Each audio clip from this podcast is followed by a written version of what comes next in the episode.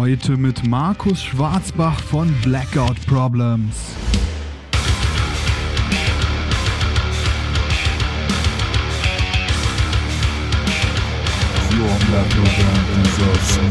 Ich kann es auch nur jeder Band empfehlen. Musik, Musik, Musik, Musik. Wer das hauptberuflich machen will, also auf jeden Fall auch in so einer Zeit, macht es, wenn das euer Wunsch ist. Aber investiert natürlich auch genug Zeit auf der Straße und in die Musik.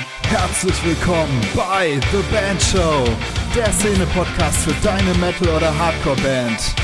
Ich bin dein Host Murphy und ich wünsche dir viel Spaß.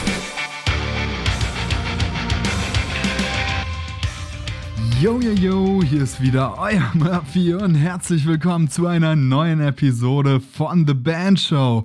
Ich habe Markus Schwarzbach am Start und freue mich richtig, weil er Bassist ist von einer Band, die gerade einfach zu einer der hottesten deutschen Bands gehört, die sich so auf dem Markt tummeln. Und dann auch noch eine Band, die gerade in so einer Umbruchsphase steckt und das in so einer schwierigen Zeit. Und natürlich ist es super spannend zu beobachten, wie es einer Band geht, die gerade diesen riesigen Schritt zu einem Major-Label macht, nämlich der Sony. Darüber habe ich mit Markus Schwarzbach gesprochen und ich finde es auch geil, wie viele von euch diese großen Schritte trotzdem gehen wollen und sich nicht von der Pandemie bremsen lassen. Das sehe ich einfach daran, dass ich einfach gerade unglaublichen Zulauf bekomme auf Patreon. Auch natürlich, weil das Angebot wesentlich günstiger geworden ist. Ihr könnt jetzt schon für den Preis eines Kaffees für nur zwei Euro monatlich Patreon werden, an der Community teilnehmen, mit eurer Band richtig was reißen. Und das ist so geil. Die letzten Zoom-Clinics mit euch haben so viel Spaß gemacht. Wir sind teilweise noch bis halb elf zusammen rumgehangen und haben uns unterhalten und ausgetauscht, was man gerade während der Pandemie mit seiner Band eigentlich so machen kann. Und das war einfach eine wundervolle Stimmung, eine wundervolle Atmosphäre. Äh, dafür bin ich super dankbar und freue mich natürlich, wenn du, der jetzt gerade zuhörst und noch kein Patreon ist, auch dabei bist. Und das ist so easy. Du musst einfach nur in die Show Notes gehen, ähm, auf den Podcast unterstützen. Dann kannst du für zwei Euro die Membership abschließen, wirst in die Gruppe eingeladen und dort in der Gruppe erhältst du dann Zugang zu den Zoom-Clinics mit bekannten Musikern oder zu Workshops, die ich alleine gebe. Davon wird es jeden Monat eine Klinik oder einen Workshop geben. Und ja, dazu eine geile Community, in der man sich einfach austauschen kann, wo nur Leute sind, die es ernst meinen und mit ihrer Band richtig was reißen wollen. Und ja, genau, die Blackout Problems, die haben richtig was gerissen. Und das wird euch Markus jetzt erzählen. Viel Spaß bei der Episode. Ja, hi Markus, herzlich willkommen auf dem The Band Show Podcast. Ich freue mich, dass du da bist. Grüß dich, Murphy. Ich freue mich auch sehr, heute äh, bei dir Gast sein zu dürfen. Vielen Dank. Äh, das ist übrigens ein großer Moment. Äh, du weißt es wahrscheinlich gar nicht, aber das ist jetzt äh, die Episode 37 des The Band Show Podcast und du bist tatsächlich der erste Bassist. du schämst fast das.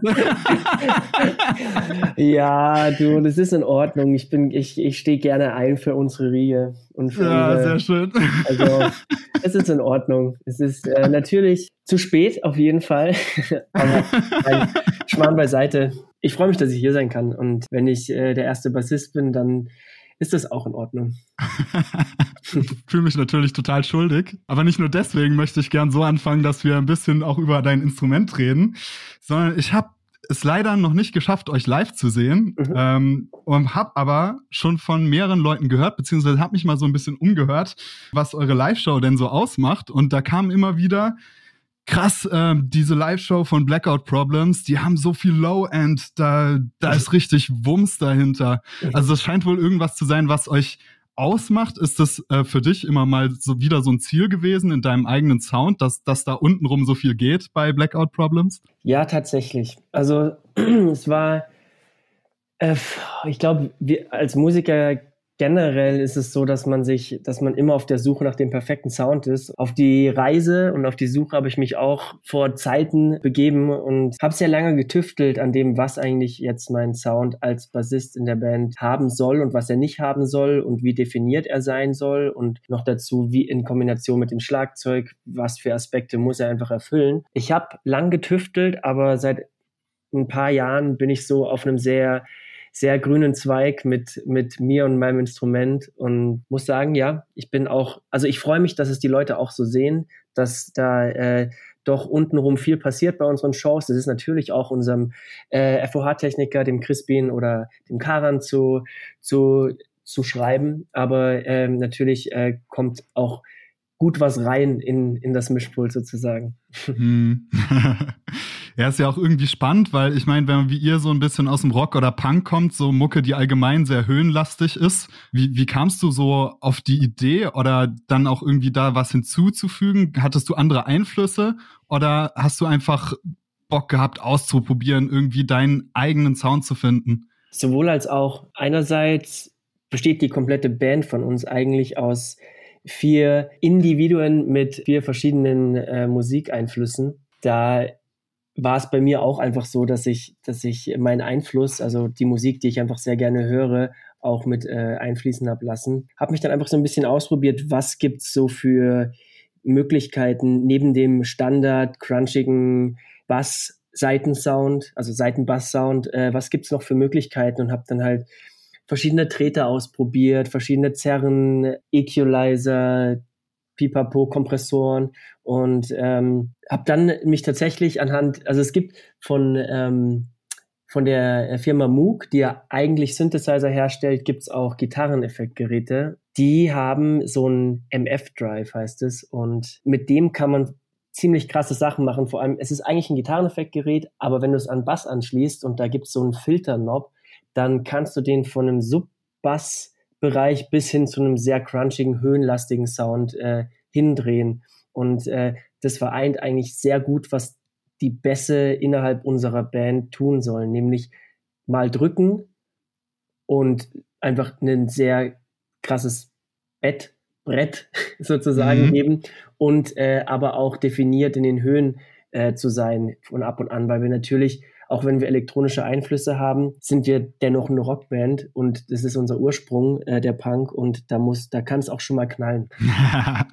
ich glaube, jetzt nerden wir, glaube ich, gleich richtig rum, aber das ja. interessiert mich jetzt extrem, weil wenn du sagst Kompressoren und wenn du sagst irgendwie Synthesizer-Sounds, das klingt für mich nach irgendwie, ja, Fläche schaffen. Äh, irgendwie, also das klingt ja fast, als hätte das irgendwie einen elektronischen Hintergrund. Ja, auf jeden Fall. Also es, ähm, wie, wie kann ich dir am besten beschreiben? Es ist so, mein, mein All-Time-Favorite Lieblingsartist aller Zeiten, der sich wahrscheinlich niemals ändern wird, ist äh, Bonnie Iver, falls der was sagt. Und Na klar. Ähm, da ist es so, dieser Mensch oder diese, diese Gruppe an MusikerInnen, die vereinen einfach so unglaublich viel in ihrer Musik. Also klar, zum Schluss wird irgendeine Presse sagen, es ist Indie, Folk oder sowas, aber die Einflüsse, die da reinfließen, die sind ja von, von, von Hip-Hop über Rock, über Country, Elektro, da ist alles dabei und auch auf der, gerade auf der 22 A Million, auf der vor, äh, vorletzten Platte, da, da sind Bässe, dass alles zu spät ist und dir fällt es aber nicht auf. Du denkst, du hörst einen Indie-Song, aber da sind, da sind so super, super sublastige Bässe, die so wahnsinnig viel Atmosphäre schaffen und vor allem auch natürlich untenrum sehr viel Fläche. Und von dem habe ich mich einfach inspirieren lassen, ähm, weil das auch mein Einfluss ist, den ich mit in die Band bringe, nämlich eben einerseits diesen, diesen sehr elektronischen Anspruch im Bass und andererseits auch diesen, diesen rockigen Anspruch. Geil, dass du jetzt auch die Atmosphäre erwähnt hast, weil das ist auch das, was mir bei Bon Iver immer halt wahnsinnig gefällt, dass es halt so eine unglaubliche Tiefe hat, ne? Ja, voll. Ähm, also man taucht richtig in so eine eigene Welt auf, was, oh, was wäre eine wunderbare Überleitung ist, ne? Man taucht äh, teilweise natürlich in sehr dunkle Welten ab. Ja. und äh, wenn wir über Synthesizer reden und wenn wir über Atmosphäre jetzt schon eh reden, dann äh, kann man es, glaube ich, nicht länger zurückhalten. Euer neues Album Dark erscheint ja am 15.01.20. Da hat sich genau. musikalisch sehr viel getan. Also das ist äh, zumindest mein Eindruck. Wie, wie würdest du das einordnen? Ich würde es auch so sehen. Also es ist bei uns so, dass wir schon sehr viel, also wir, wir, wir genießen eigentlich innerhalb unserer Band, äh, unserer Band immer Narrenfreiheit. Mhm. Und jeder kann mit jeder Idee kommen, sozusagen. Und ähm, was uns eigentlich als Band immer am wichtigsten ist, ist, dass wir uns nie wiederholen. Und äh, deswegen würden wir auch nie, oder sind wir auch bei Dark, dem Album, so dran gegangen, dass wir nicht gesagt haben, wir schreiben jetzt nochmal ein Holy oder nochmal ein Chaos, sondern wir haben gesagt, wir machen jetzt das, auf das wir Bock haben. Und das machen wir schon seitdem wir zusammen Musik machen. Und aus dem Grund klingt das Album jetzt so und klang die anderen Alben davor halt einfach anders.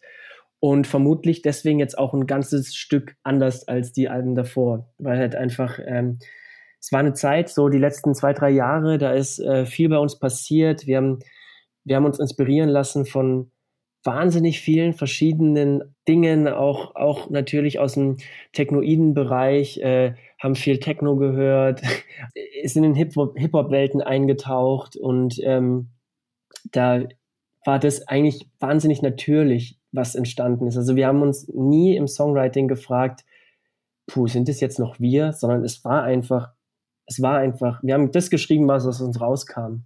Cool. Ähm, das ist ja häufig so eine Debatte, ne? wenn da irgendwie eine Kommunikation zwischen, zwischen Fan und Künstler stattfindet auf irgendeiner Ebene.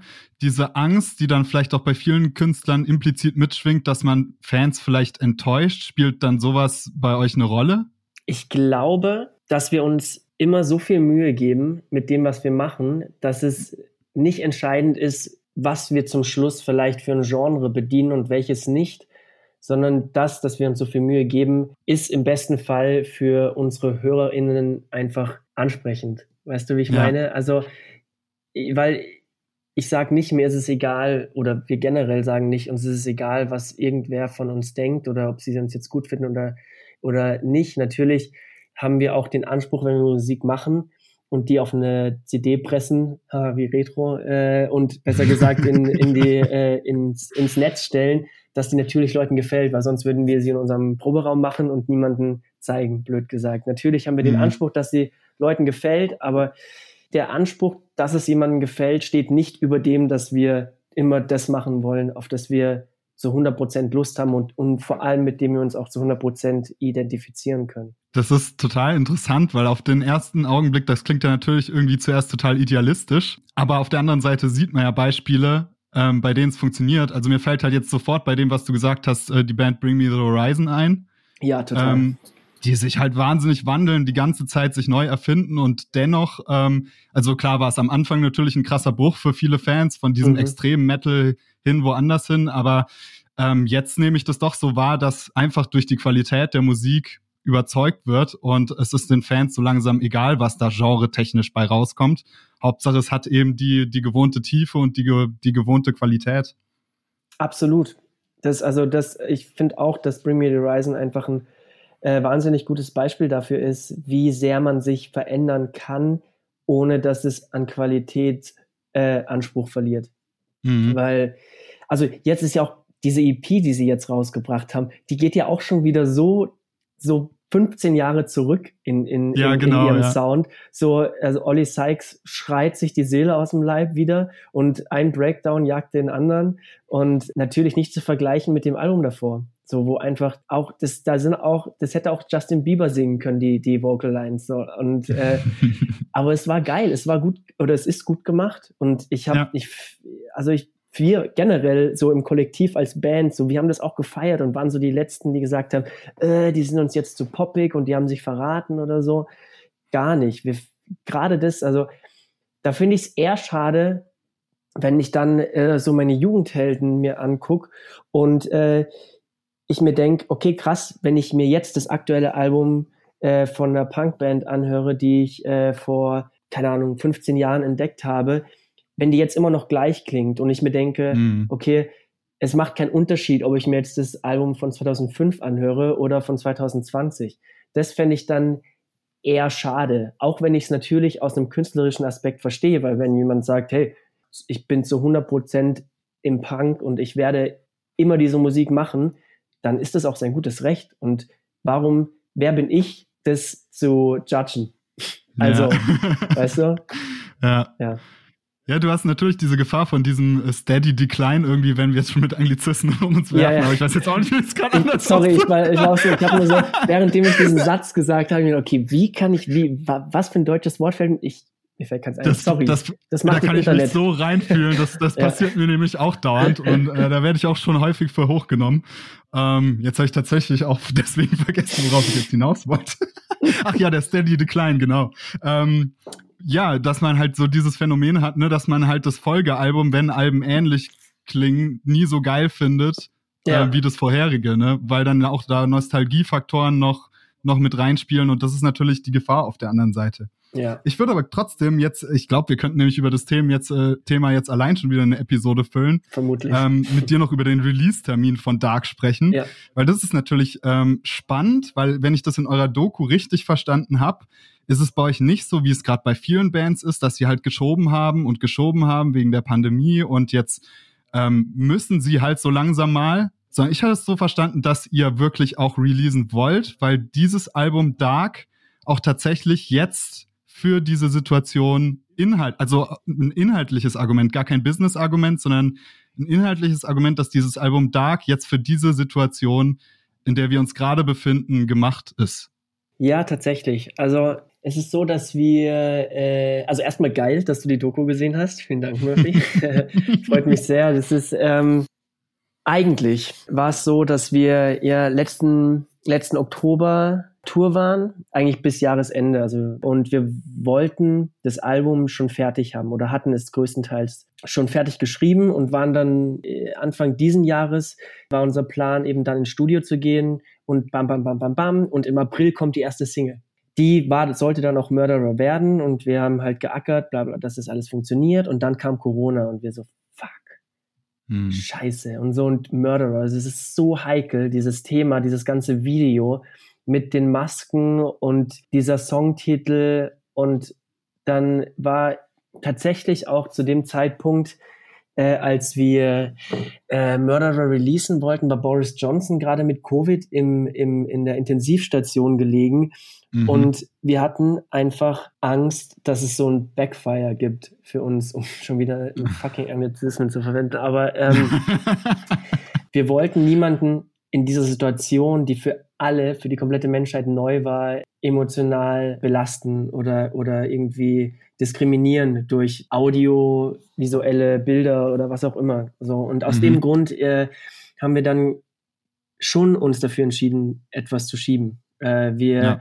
Anfangs wäre es eben so gewesen, dass wir Anfang des Jahres schon mit, mit äh, den ersten Singles gekommen wären und dass das Album jetzt schon raus wäre. Aber wir haben dann aufgrund Corona etwas geschoben, haben uns, um jetzt, jetzt habe ich ein bisschen ausgeholt, um auf deine äh, Frage zurückzuführen, uns dann dennoch dafür entschieden, äh, das Album trotz aller Bedingungen rauszubringen.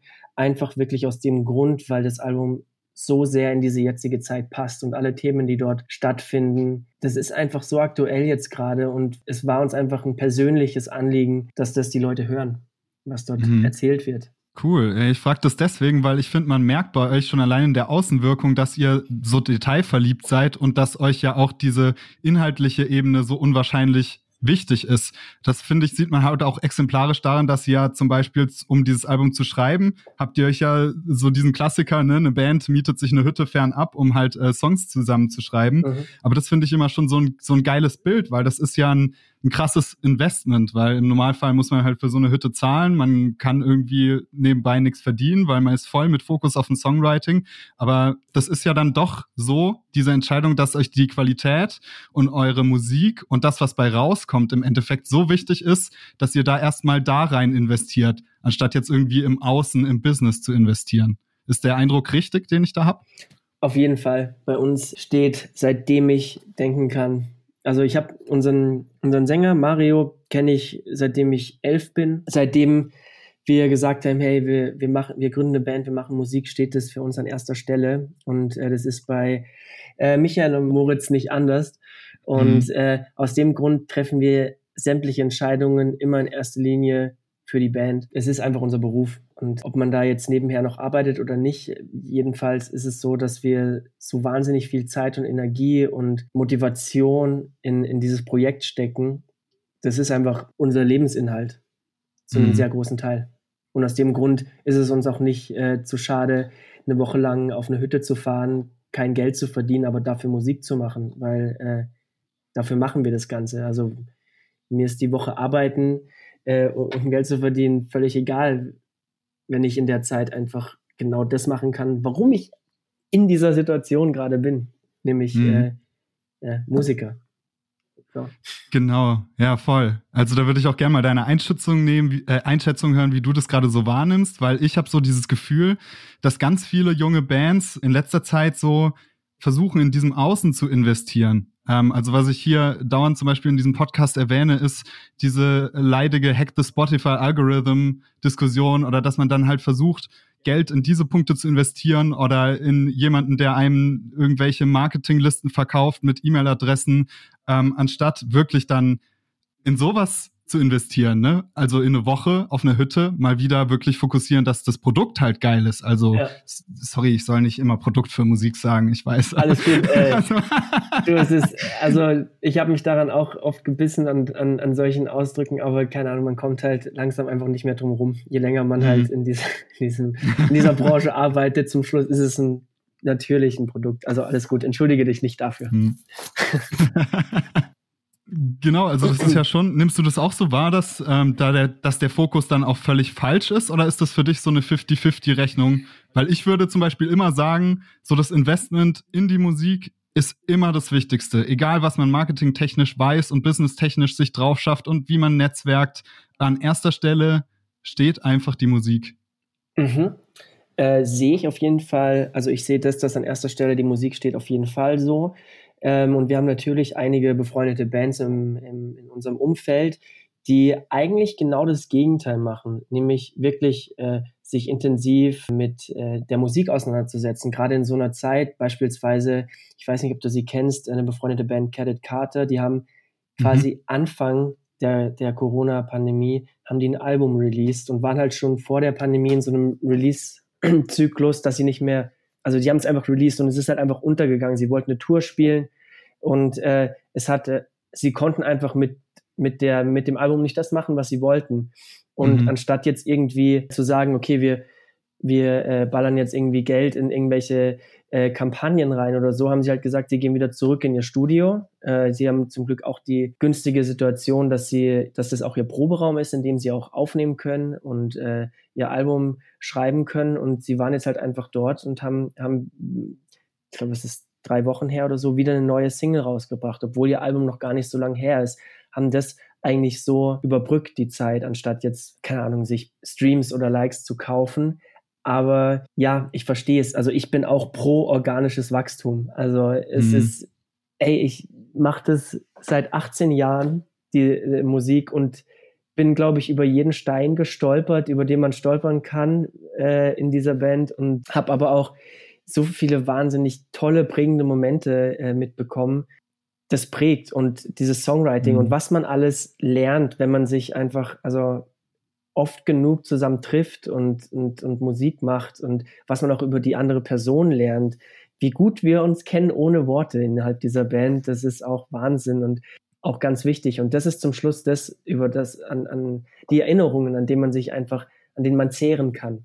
Von, mhm. ich kann es auch nur jeder Band, jeder MusikerInnen empfehlen, Musik, Musik, Musik, Musik. So, wer das, wer das hauptberuflich machen will, also auf jeden Fall auch in so einer Zeit macht es, wenn das euer Wunsch ist. Und äh, aber investiert natürlich auch genug Zeit auf der Straße und in die Musik. Ich hatte auch Konzerte, da waren keine Ahnung 600 Leute da. Die, dieser Mix aus den ganzen positiven und sowohl also positiv als auch negativen Erfahrungen. Ich glaube, genau das ist das, was es ausmacht, eine Musikerin, Musiker zu sein. Mhm. Ja, du hast natürlich immer dieses krasse Investment als Musiker. Ne? Man hat dieses Gefühl, so diese ersten Schritte, die sind halt immer mit so brutalem Schmerz verbunden. Voll. Also es ist so, wie oft wir schon so als Band auch da saßen und so gesagt haben, was wir denn jetzt? Scheiße. So, was, wie ja. kommen wir aus dieser Situation raus? Und es hilft dir nichts, außer du musst diese Situation und diese Erfahrung einfach mitnehmen. Weil mhm. es gibt kein Buch, in dem steht, so kannst du Musikerin oder so sein. Ja, also, genau. Funktioniert ja. nicht. Es ist, es hat jeder, es schreibt jeder seine eigene Geschichte und jeder geht seinen eigenen Weg. Das mhm. ist gerade in, in so einem sehr spekulativen äh, Bereich wie der Mu Musik, sagen wir es mal so. Mich interessiert natürlich trotzdem, wie ihr das gemacht habt. Nicht, dass es irgendwie universali universalisierbar, was ein Wort wäre. Mhm. Ähm, Gibt es, glaube ich, gar nicht das Wort. Egal, du weißt, was ich Egal, meine. Egal, wir verstehen uns, alles gut. es ist natürlich interessant, so wie ihr das so angeht. Ich habe jetzt zum Beispiel auch gehört, ne, dass Mario wegen Corona seinen äh, Job verloren hat. Mhm. Und das Ge Thema Geld war ja auch bei euch in der Vergangenheit häufiger mal Thema. Ihr habt da in der Öffentlichkeit auch immer ziemlich deutlich auf Aufklärungsarbeit geleistet, dass es halt einfach hart ist als Musiker und auch für eine Band, die schon so viel erreicht hat äh, wie ihr. Welche Rolle spielen jetzt, wenn wir über das Thema Geld sprechen, vielleicht so Konzepte, die ihr habt, wie zum Beispiel das äh, euer Label, das Munich Warehouse oder ähm, dieser Darkroom? mhm. Es ist so, dass wir äh, uns eigentlich alles wirklich von Grund auf aufgebaut haben, aber wir sind ganz am Anfang sind wir natürlich in einige Fettnäpfchen gestiegen. Also in, in Verträge sind wir eingestiegen, die wir nicht eigentlich, die eigentlich völlige Abzocke für uns waren und von denen wir null mhm. profitiert haben. Und die haben uns dann eigentlich, also diese Erfahrungen haben uns dann relativ schnell gezeigt, dass es einfach sinnvoller ist, also sein eigener Herr sozusagen zu sein und ähm, einfach ein kleines, überschaubares eigenes Team aufzubauen, mit dem wir einfach solche Sachen realisieren können, wie ein Album zum Beispiel mhm. oder so. Das fing an mit Konzerten zu spielen, um, um äh, eine CD zu produzieren darüber dann Leute kennenzulernen, die vielleicht sich auskennen, wie produziert man denn eine CD und was ist dazu notwendig? Brauchen wir ein Label oder brauchen wir keins? Und ähm, peu à peu haben wir dann halt unseren Kreis individuell geformt und ein bisschen äh, vergrößert. Auch bei Holy hatten wir Hilfe zum Beispiel von Uncle M, die uns äh, tatkräftig zur Seite gestanden haben bei dem Thema Labelarbeit und Promotion, wo wir dann beim nächsten, beim nächsten Album schon an der, in der Position waren zu sagen, hey, wir haben jetzt unser eigenes Label gegründet und äh, wir können über Munich Warehouse unsere CD rausbringen und die wird dann auch noch gut verkauft. Wir haben intensiv Arbeit äh, investiert in Netzwerkpflege und mhm. äh, äh haben uns einfach so ein, wie anfangs schon gesagt, so ein kleines so, eine, so einen kleinen Arbeitsplatz generiert mit, mit ähm, vielen Freunden, die uns dabei helfen, alles umzusetzen, was wir möchten.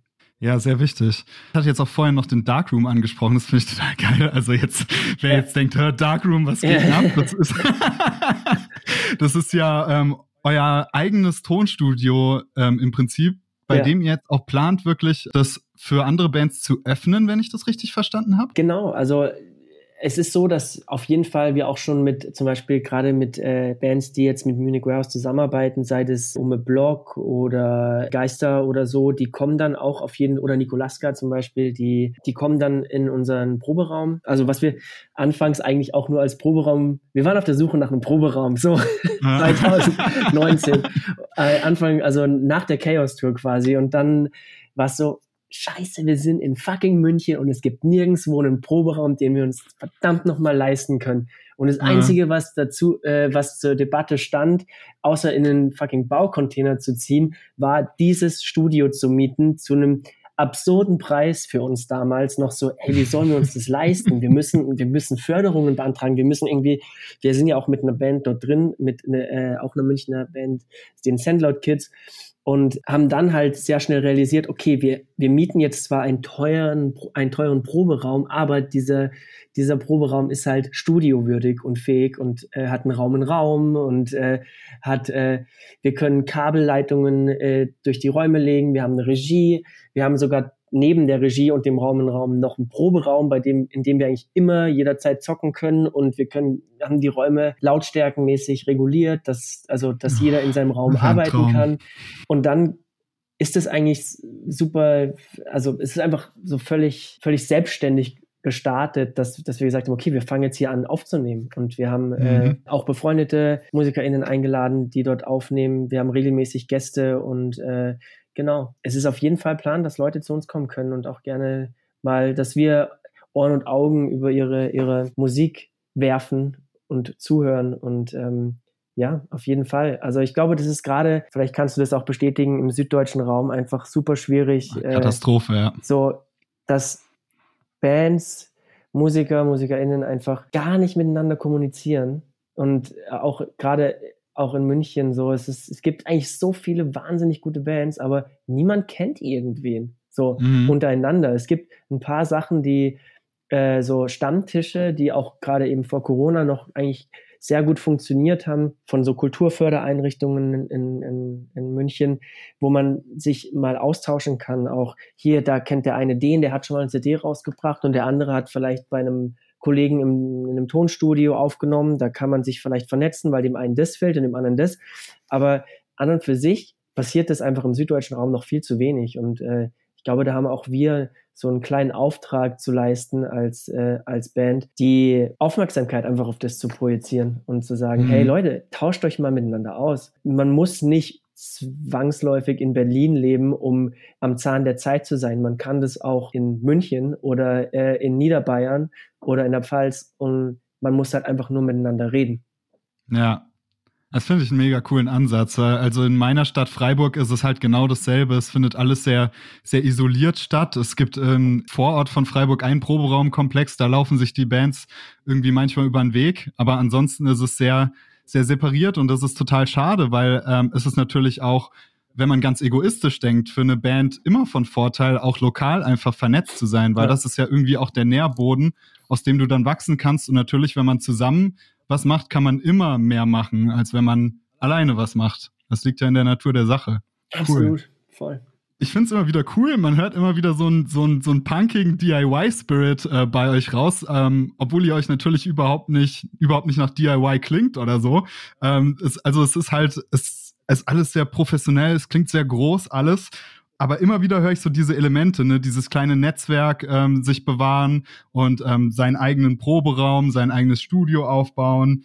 Und da würde mich jetzt interessieren, dieser Schritt zu Sony jetzt mit dem neuen Album Dark, das finde ich jetzt total spannend, weil wenn du jetzt sagst, irgendwie Sony hat natürlich ein Netzwerk so, das ist halt nicht mehr klein, sondern das ist ja riesig. wie, wie, wie, passt es jetzt für euch, so dieser Schritt? Was, was war für euch so attraktiv, dass ihr jetzt gesagt habt, okay, mit diesem Album Dark, da gehen wir jetzt zur Sony? Wir waren vor dieser Platte eigentlich konstante Verweigerer von äh, Zusammenarbeit mit Major äh, Labels, weil einfach der Zeitpunkt nie gepasst hat. Wir wären immer in der Bringschuld gewesen, so weil wir einfach eine kleine Band waren, die zwar in ihrem Dunstkreis und in ihrem Umfeld und vielleicht auch in Deutschland und so äh, Konzerte spielen konnte und CDs verkaufen konnte. Aber es, es gab nie einen Mehrwert. Weder, mhm. also wenn man es mal einfach, wenn man einfach mal alle Karten auf den Tisch legt, weder das Label noch wir hätten großartig was davon gehabt, wenn wir dazumals äh, einen, einen Vertrag unterschrieben hätten und eine Platte über einen Major-Label rausgebracht äh, hätten.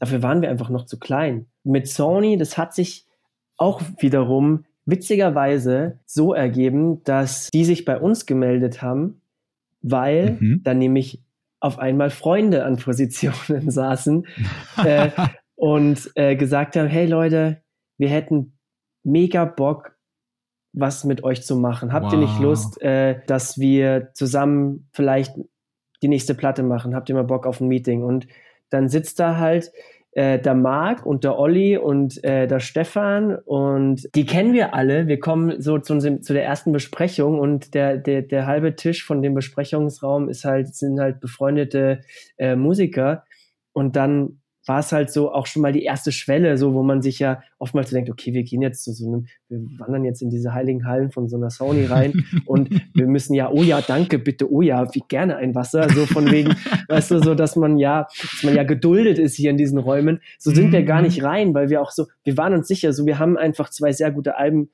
geschrieben, wir hatten mit denen gute Erfolge gehabt und jetzt kommt einfach, jetzt sind wir auf einer Ebene oder vielleicht nicht auf derselben, aber zumindest auf einer Ebene, wo man wirklich sprechen kann miteinander und wo man konstruktiv an äh, einem Projekt arbeiten kann. Und äh, aus dem Grund war es für uns dann natürlich trotz, also wir haben jetzt nicht einfach von jetzt auf gleich gesagt, hey, okay, jetzt unterschreiben wir diesen Vertrag und geil, sondern äh, äh, wir haben natürlich wahnsinnig viel diskutiert, auch untereinander mit unserem Manager, mit, mit Freunden, mit äh, Bekannten, Leuten aus der Branche, aus der Szene, die Erfahrungen gemacht haben mit Major, die äh, bei Sony sind oder waren oder wie auch immer. Und äh, zum Schluss war es einfach so, dass es sich wahnsinnig richtig angefühlt hat, äh, diesen Schritt zu gehen, weil wir einfach auch natürlich nach vier Jahren äh, DIY oder länger, also vier Jahren seit dem ersten Debütalbum sozusagen, wollten wir einfach den nächsten Schritt gehen, auch gerade bezüglich Ausland, weil äh, wir letztes Jahr auch auf großer Europatournee waren und einfach aus dem Dunstkreis Deutschland, Österreich, Schweiz hinaus wollten, wissen wollen, was finden denn die Märkte in Großbritannien, Frankreich, mhm. äh, Ostblock, also so äh, Tschechien etc. Also, was halten die denn von unserer Musik? Und wir haben halt wahnsinnig gute Erfahrungen in diesen Ländern gemacht äh, mit also welchen Anklang unsere Musik dort gefunden hat. Und das zusätzlich zu dem DIY inländisch quasi noch zu stemmen, war uns einfach finanziell, muss man ganz ehrlich sagen, nicht möglich. Aus dem Grund haben wir auch gesagt, hey, liebe Sony, habt ihr Bock? Wir machen einfach einen größeren Plan. Wir machen eine Platte zusammen, aber lasst uns doch gleich ein bisschen einen Schritt weiter gehen und wir machen auch Ausland. Hm. Genau. Und das war cool. der Grund, warum wir dort, äh, warum wir äh, das gemacht haben.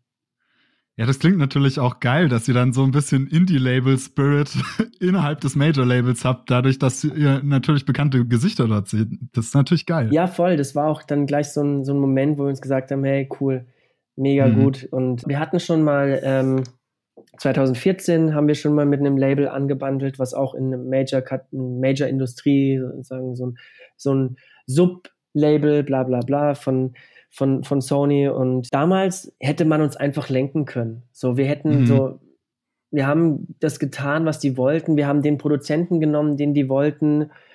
Und zum Schluss war es einfach scheiße. Sorry, ja. aber es war einfach, wir haben Musik geschrieben, die wir nicht cool fanden. Die hat noch bis heute nicht das, das Licht der Welt erblickt. Es hat sich aber nicht richtig angefühlt. Und das war hauptsächlich der Grund, dass wir nicht die sein konnten, die wir wollten. Und eins der wichtigsten Dinge in der Zusammenarbeit jetzt auch gerade mit so einem Major-Label ist einfach, dass wir die sein können, die wir wollen, weil wir ja. wissen einfach ganz genau, was wir wollen und was wir nicht wollen. Und da braucht uns kein A&A dieser Welt sagen, dass er uns besser versteht als wir uns selber. Hammer. Lass uns noch ein bisschen über Dark reden, ähm, weil äh, das interessiert mich wirklich sehr. Diese dunkle Stimmung, auf diesem Album, die, die natürlich in dem Titel allein schon so prägnant verwirklicht wird. Wa warum? Was bedeutet das? Was bedeutet diese Dunkelheit, diese, diese Welt, die ihr mit diesem Album erschaffen wollt? Im Vergleich zu Chaos zum Beispiel, was ja doch sehr, sehr persönlich war und mit der auch sich viel mit der menschlichen Psyche auseinandergesetzt hat, ist einfach Dark viel globaler geworden, natürlich textlich äh, vor mhm. allem und egal wie viel man nachdenkt, und uns ist es natürlich, wir sind, was das angeht, sehr, also wir interessieren uns wahnsinnig natürlich für das, für das äh, äh, Geschehen, was, also für das Weltgeschehen, egal ob politisch oder äh, umwelttechnisch. Und ähm, es gibt einfach wahnsinnig wenig positive Sachen, über die man, mhm. also Nee, so, es war einfach, es ist auch wieder völlig, völlig normal, also völlig ohne, dass man, dass wir uns jetzt verbiegen mussten, so entstanden, weil wenn da wird der Politiker erschossen, da ist der Trupensturm, da äh, wird der Krieg geführt und da wird die AfD noch stärker und nicht mal in einer Zeit von einer Krise halten wir anscheinend zusammen, sondern da gibt es trotzdem noch die Leugner, die denken, es ist eine fucking Verschwörung mhm. und man fasst sich einfach nur an den Kopf und denkt sich, es kann doch beim besten Willen nicht euer Scheiß ernst sein. Yep.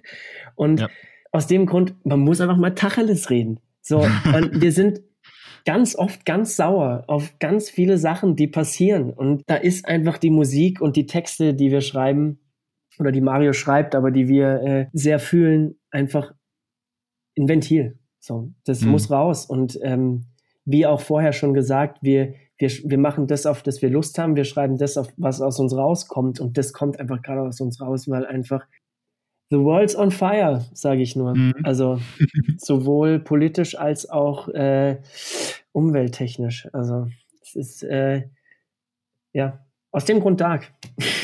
Also ihr da draußen, Dark erscheint am 15.01. Wenn ihr schon mal einen Eindruck, einen Höreindruck von Dark haben wollt, dann geht mal jetzt runter in die Show Notes. Dort verlinke ich euch die aktuelle Single Lady Earth, die zum Erscheinungstermin dieses Podcasts, des Musikvideos letzte Woche erschien und ja, schaut euch das mal an. Ich denke, da bekommt ihr schon ähm, einen richtig guten Eindruck äh, von der Stimmung, die auf diesem Album so herrscht und äh, warum ihr auch dafür die neue Genrebezeichnung Dark Pop ja entworfen habt. Cool. Eine Sache, bevor wir in die Sekt- oder Selters-Runde gehen, die muss ich dich einfach fragen, weil in letzter Zeit ist es äh, vor allem mit den Bands, mit denen ich zusammenarbeite, eine sehr spannende Debatte, vor allem jetzt gerade aktuell, wie man eigentlich Musik release, vor allem wenn man noch ähm, am Anfang steht. Da ist, ist natürlich die Single-Strategie ein Stichwort, möglichst viele Singles raushauen, aber auf welches Produkt läuft es dann letztendlich raus? Womit generiert man überhaupt noch Umsätze? Was verkauft man dann am Ende? Und dann ist es jetzt auch häufig so, dass immer mehr junge Bands ähm, gar kein Album mehr machen wollen, sondern wenn sie ein Album machen, dann sind sie im Prinzip schon so weit, dass sie sagen, okay, das wird von vielen gekauft. Und wenn ich mir jetzt so eure Historie angucke, dann ist es total spannend, dass ihr ja im Prinzip genauso gestartet seid. Ihr habt erst zwei EPs veröffentlicht und seid dann 2016 mit Holy direkt in die deutschen Charts und wart dann irgendwie bei Zirkus Halligalli. Klingt natürlich. Also so wie du sagst, klingt es voll geil. ja. ja. Ähm, wolltest du noch was sagen oder soll ich schon äh, Nö, starten? schieß los, okay. schieß los. Also ich spreche jetzt von mir persönlich, aber ich glaube, ich, ich, ich spreche auch im, im, im, Sinne der Band. Alben sind nach wie vor super wichtig. Mhm. Ich glaube, auch gerade als Band, so wenn man, wenn man eine Band ist und man schafft ein Album zu schreiben, das ist einfach was anderes. Also klar, man kann Singles schreiben, man kann ganz viele Singles und ganz, keine Ahnung, man kann ja theoretisch alle zwei Wochen oder jede Woche äh, eine neue Single ausballern, die auch meinetwegen alle unterschiedlich klingen. Aber ich glaube, es ist auch schon nochmal eine Kunst, ein Album zu schreiben. Und ich finde, auch in Zeiten wie diesen, wo natürlich CD-Verkäufe wahnsinnig den Bach hinuntergehen und äh, Vinyl auch nur Sammler richtig zufriedenstellt, ist es dennoch, glaube ich, wichtig, an diesem Format festzuhalten. Mhm. Das merken wir auch, weil zum Schluss ist es eine Geschichte. Und vieles, ich glaube, wenn man, wenn man es so sieht wie ein Buch, dann sind Singles halt oftmals Kapitel, weil wir schreiben auch keine acht Minuten Tracks mehr wie Bon Jovi dazumals. Deswegen äh, in drei Minuten äh, so eine, so eine so, eine, so ein Album zu erzählen, funktioniert einfach nicht. Aus dem Grund glaube ich, ist es auch, sollte das auch niemals in Vergessenheit geraten, was ein Album ist und wie, was für eine Wertigkeit es eigentlich hat. Deswegen würde ich jeder, jeder ähm, MusikerInnen raten oder jeder Band, dass man auf jeden Fall an, an, trotzdem ein Album macht. Natürlich kann man dann äh, Singles releasen, lieber, und dann zum Schluss äh, das ein Album nennen. Aber macht es als Album. Stellt euch vor, was, was man einfach für eine Geschichte erzählen möchte in einem Album und nicht nur in einem Song. Meine Generation, die, die um die 1990er geboren sind, ich glaube, wir schätzen das einfach wahnsinnig, wenn man sich einfach in so ein Album fallen lassen kann. Natürlich ist es heutzutage schwierig auf Spotify, wenn man so Playlist nach Playlist hört und teilweise Songs gut findet und vielleicht schon hundertmal gehört hat, aber gar nicht weiß, wie der Künstler oder die Künstlerin eigentlich heißt. Aber es ist dennoch, glaube ich, wahnsinnig wichtig. Ja. Es hat vor allem auch diese Tiefe, ne, die ja das Potenzial hat, auch irgendwie einen Fan langfristig an eine Band zu binden, wirklich Emotionen zusammen mit der Band, also mit der Band Emotionen verbinden, zu verbinden und dann langfristig auch bei der Band zu bleiben. Ich meine, du kannst zwar eine Single hinwerfen und das ist dann erscheint dem Zuhörer dann vielleicht wie so ein Snickers Schokoriegel oder so und der findet es total geil und will Snickers essen, aber der hat dann halt nach ein paar Minuten wieder Hunger, ne? Aber wenn du halt einen schönen Linseneintopf hast, ja, man, äh, Linsen, so ein Album, dann äh, genau, dann bist du schön lang satt und da hast du schön lang Spaß dran und ähm, das ist natürlich auch hinsichtlich Fanbindung ein cooles Tool. Mich würde noch interessieren, habt ihr damals Warum habt ihr damals nicht sofort ein Album rausgebracht? War das auch so dieser Gedanke, dass ihr gesagt habt, okay, wir wollen erstmal überhaupt auf einer, ähm, auf einer Fläche erscheinen oder irgendwo in Erscheinung treten, dass ein Album dann überhaupt gehört werden kann von möglichst vielen Menschen?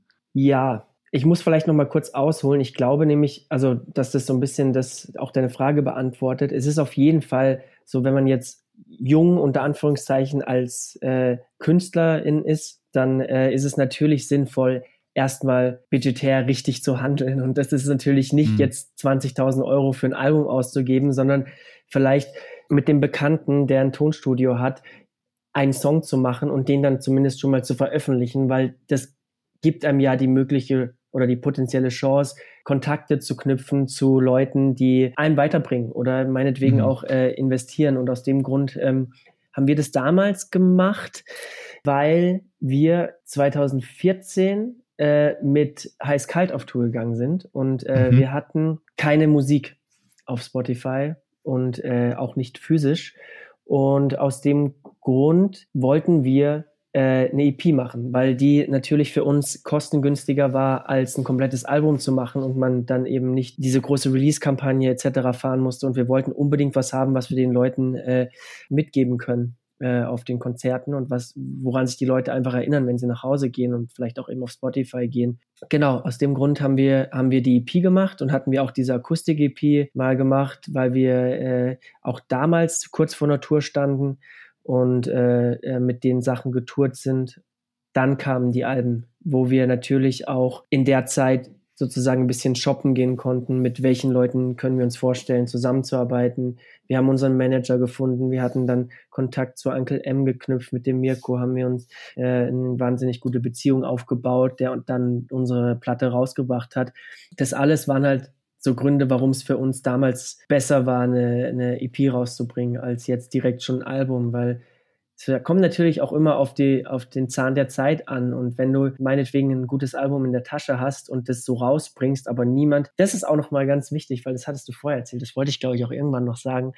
Bei, bei dem, wo du gesagt hast, äh, ob dass die Leute also zu viel quasi auf ihre sozialen Netzwerke geben, anstatt wirklich mal Musik zu machen. Ich glaube nämlich, mhm. dass es auch so, also dass es auch das Phänomen gibt heutzutage, dass viel zu viel wahnsinnig gute Musik einfach untergeht, weil ja. die wiederum gar nicht die Möglichkeit haben und gar nicht das Know-how, weil es ja auch, also ich meine, was ist denn ein Musiker? Eigentlich ist es ein Mensch, der, der es beherrscht, Musik zu machen und sein Instrument und äh, Noten und Tonfolgen zu spielen und nicht, der ist doch kein äh, Social Media Guru. So, mhm. also äh, und genau wieder zurück. Aus dem aus dem Grund haben wir gesagt, wir machen eine EP und halten uns das Album auf äh, für nach der Tour, weil wir dann vermutlich eine größere Reichweite haben, was auch so entstanden ist, weil die Heiß-Kalt-Tour ist bis heute unsere beste äh, Support-Tour so nennen wir es mal so gewesen, weil wir wir haben wahnsinnig tolle Menschen kennengelernt, die ganze Band. Wir sind bis heute mit allen in Kontakt auf irgendwelchen Wegen. Der, der Lucky, der Bassist damals, äh, der macht, hat auch unser Artwork, macht, macht die bis heute von, äh, also das letzte Album hat er gemacht, dieses Album macht er, bringt immer wahnsinnige Entwürfe. Äh, mit Philipp Koch haben wir zusammen einen Song geschrieben mit dem Matthias, äh, dem Sänger, haben wir äh, Songwriting-Sessions gemacht. Der Schlagzeuger hat Klavier gespielt bei einer Live-Session von uns, der Marius. Und genau, und aus dem Grund der Netzwerkbildung haben wir uns halt einfach entschieden, davor äh, EPs rauszubringen und kein Album. Mhm. Wahrscheinlich, cool. würden, wahrscheinlich würden wir heute sagen, wir bringen Singles raus, weil einfach der Markt natürlich. Damals, mhm. 2015, waren es noch die EPs, jetzt sind es die Singles. Aber ja, ja so Appetithäppchen kann man es ja auch nennen. Mhm. Ne? Ich habe das ja vorhin so salopp formuliert, dass sie dann sofort bei Circus Halligalli wart. Das müssen wir natürlich noch richtig stellen. Wie ist das denn eigentlich, äh, wie ist das passiert? Das ist schon vier Jahre her, Mann. Ich habe keine Ahnung. ich glaube, das war das ging einfach über unsere Promo-Agentur. Also wir hatten einfach, ähm, wir hatten das Angebot halt. Also die, die Band, Bands im Schrank, äh, die wurden ja immer ausgewählt und die gingen ja, glaube ich, auch immer über den Tisch äh, der, der zwei. Und äh, dann lagen wir mal auf dem Tisch und äh, dann wurden wir eingeladen. Das war aber auch, also ja, das kam einfach so, hey, ihr könnt euch Circus Saligali. Okay, cool, mega. so. Geil. Ja. Cool. Okay, dann würde ich sagen, ich bin der Sektor des Elters. Bist bereit? Ich bin bereit. 2021. Konzerte ja oder nein? Ja. Ja. Was treibt dich zu der Aussage? Optimismus, Hoffnung oder realistische Einschätzung? Genau in der Folge, in der Reihenfolge, die du es gesagt hast, prozentual aufgeteilt. Geil. also ich glaube mir, es ist so, es ist, wir, wir sind eine Liveband immer schon und wir spielen mhm. um die 90 Konzerte im Jahr und wenn was so richtig, richtig asozial deprimierend ist, Entschuldigung, meine Wortwahl, aber dann ist es das, dass wir einfach seit, seit Februar kein einziges also wir haben ein Konzert gespielt äh, zum Murder Release. Da haben wir drei Songs als Special Guest gespielt, aber das steht natürlich nicht im Verhältnis zu dem, wie wir damals oder noch vor Corona auf Tour waren. Und es ist wirklich, wirklich eine mit der schlimmsten Zeiten, die wir als Band durchmachen. Mhm. So, natürlich ja. mal völlig abgesehen von der Pandemie, die global herrscht und die das natürlich außer Frage steht, wie schlimm das für die Welt ist. Aber für uns als Band hoffe ich nichts mehr als das, dass wir bald wieder auf einer Bühne stehen können, weil das ist wirklich unser Sprit. Also ja, für uns alle. Ja. Da seid ihr nicht allein, absolut. Ja, toll. Buyout oder Catering? Buyout. Ich hab's nicht schon wieder Maultaschen. ich habe es lieben gelernt, weil wir letztes Jahr eben auf dieser Europatour waren und dadurch hat man die Chance, auch wenn man wahnsinnig wenig Zeit hat, aber man hat die Chance, mal in die Stadt zu kommen, weil äh, wie du mhm. vermutlich auch weißt, es ist so dieses, diese getakteten Timetables in, innerhalb einer Venue, wenn du meistens den ersten Schritt, den du in diese Venue machst, wird auch wahrscheinlich bis du diese, bis du dein Konzert gespielt hast, der letzte sein, bevor du wieder rausgehst. Und mhm. dann freust du dich über jeden Schritt, den du mal vielleicht in der Stadt machen kannst, in der du noch nie warst. So welche, in welchen Städten wir waren letztes Jahr, Madrid, Bilbao, Prag, äh, Stockholm und ich habe so wenig von diesen Städten gesehen und manche Leute fahren da in Urlaub hin und dann freue ich mich natürlich, wenn ich 10 Euro Buyout bekomme und mir, auch wenn es nur eine Pizza Margarita um die Ecke ist, aber ich war zumindest mhm. mal 20 Meter in dieser Stadt unterwegs. So. Deswegen Buyout. Aber man darf niemals das Inhouse-Catering unterschätzen, weil es, man nee. kann wirklich auch gerade hier in Deutschland, es gibt so viele Locations, wo man so wahnsinnig gut essen kann. Voll, ja. Also, also England jetzt vielleicht nicht unbedingt, aber nee, Deutschland. England empfehle ich nicht, tatsächlich. wenn man sich jetzt äh, als Band kulinarisch im Catering auf was einstellen will, da, da freust du dich, wenn sechs, sechs Flaschen Wasser im Backstage stehen. Aber äh, gerade gra in Deutschland, so, da waren wir auch, da waren, haben wir mal mit den Donuts Support gespielt. Äh, also als Support der Donuts in Jena gespielt, im Casablanca. Boah, und das war so krass. Die haben so geil gekocht, zum mhm. Beispiel. Oder auch in, oh Gott, mir fallen die ganzen Namen nicht ein. Wollen wir doch, egal, das sprengt den Podcast auf. Auf jeden Fall, äh, du hast meine Antwort. Sektor ja. oder Selters. Habe ich auch tolle Erfahrungen gemacht. Halle 02, auch sehr empfehlenswert. Wahnsinniges äh, mhm. Catering haben die. Ähm, Club oder Festival? Da muss ich fast sagen, beides da muss ich leider, muss ich leider wirklich Sekt mit Selters mischen. weil es einfach wahnsinnig unterschiedliche Erfahrungen sind. Ich weiß nicht, mhm. ob du das, ob du, ob du die Frage schon öfter gestellt hast und schon ja, öfter das ist die Standardfrage, Antwort, die immer kommt natürlich. Schon öfter diese Antwort bekommen hast, aber es ist wirklich einfach wahnsinnig unterschiedlich und ich will mhm. weder das eine noch das andere missen. Ja, Nightliner oder Hotel? Hotel. Krass, da bist du tatsächlich der Erste, der Hotel sagt. Ja, ja, wenn das Routing gut ist, dann, dann kann man sich auch ein Hotel leisten. Also im mhm. Sinne von zeitlich, jetzt meine ich jetzt nicht preislich, da, aber ich finde schon, wenn man so einen normalen Start in den Tag hat, also wenn ich jetzt, ich bin pro Hotel. Hm. ja. Okay, dann zum Schluss noch dein Nummer eins Tipp für junge Bands, die gerade anfangen dranbleiben und sich nicht unterkriegen lassen äh, aufgrund von Corona-Zeiten. Man darf auch noch Berufsmusikerin sein in diesen Zeiten und man sollte es auf jeden Fall machen, wenn man äh, Musik machen möchte. Macht Musik, verschanzt euch im Proberaum vom Laptop, mit was auch immer ihr Musik macht, tut's einfach und äh, lasst euch nicht einreden, dass ihr es nicht könnt oder ja, dass es sich nichts bringt heutzutage. Ja. Es bringt sich, auf jeden Fall. Ich spreche aus eigener Erfahrung. Was für ein Schlusswort, der Hammer. Damit können wir euch auf jeden Fall mit einem positiven Gefühl entlassen. Äh, ich wünsche euch da draußen ähm, schon mal eine schöne Weihnachtszeit, falls das die letzte Folge ist, die ihr vor der Weihnachtszeit und dem Jahresfestival hört. Und dir, Markus, danke, dass du da warst. Hat mir super viel Spaß gemacht. Die Zeit ist mal wieder gerannt. Ja, voll krass. Und ich wünsche euch viel Erfolg für, für euren Release mit Dark und dass alles eintrifft, was ihr euch erhofft. Hey, vielen Dank, Murphy. Vielen Dank für die Einladung. Es war wahnsinnig cool mit dir. Danke auch. Mach's gut. Mach's gut. ciao, ciao. Ciao. Wuhu, du gehörst zu denen im Schnitt 75 Prozent, die jetzt bis zum Schluss angehört haben, im Durchschnitt bei allen The Band Show Episoden, was ich mir hab sagen lassen, eine ziemlich krasse Quote ist.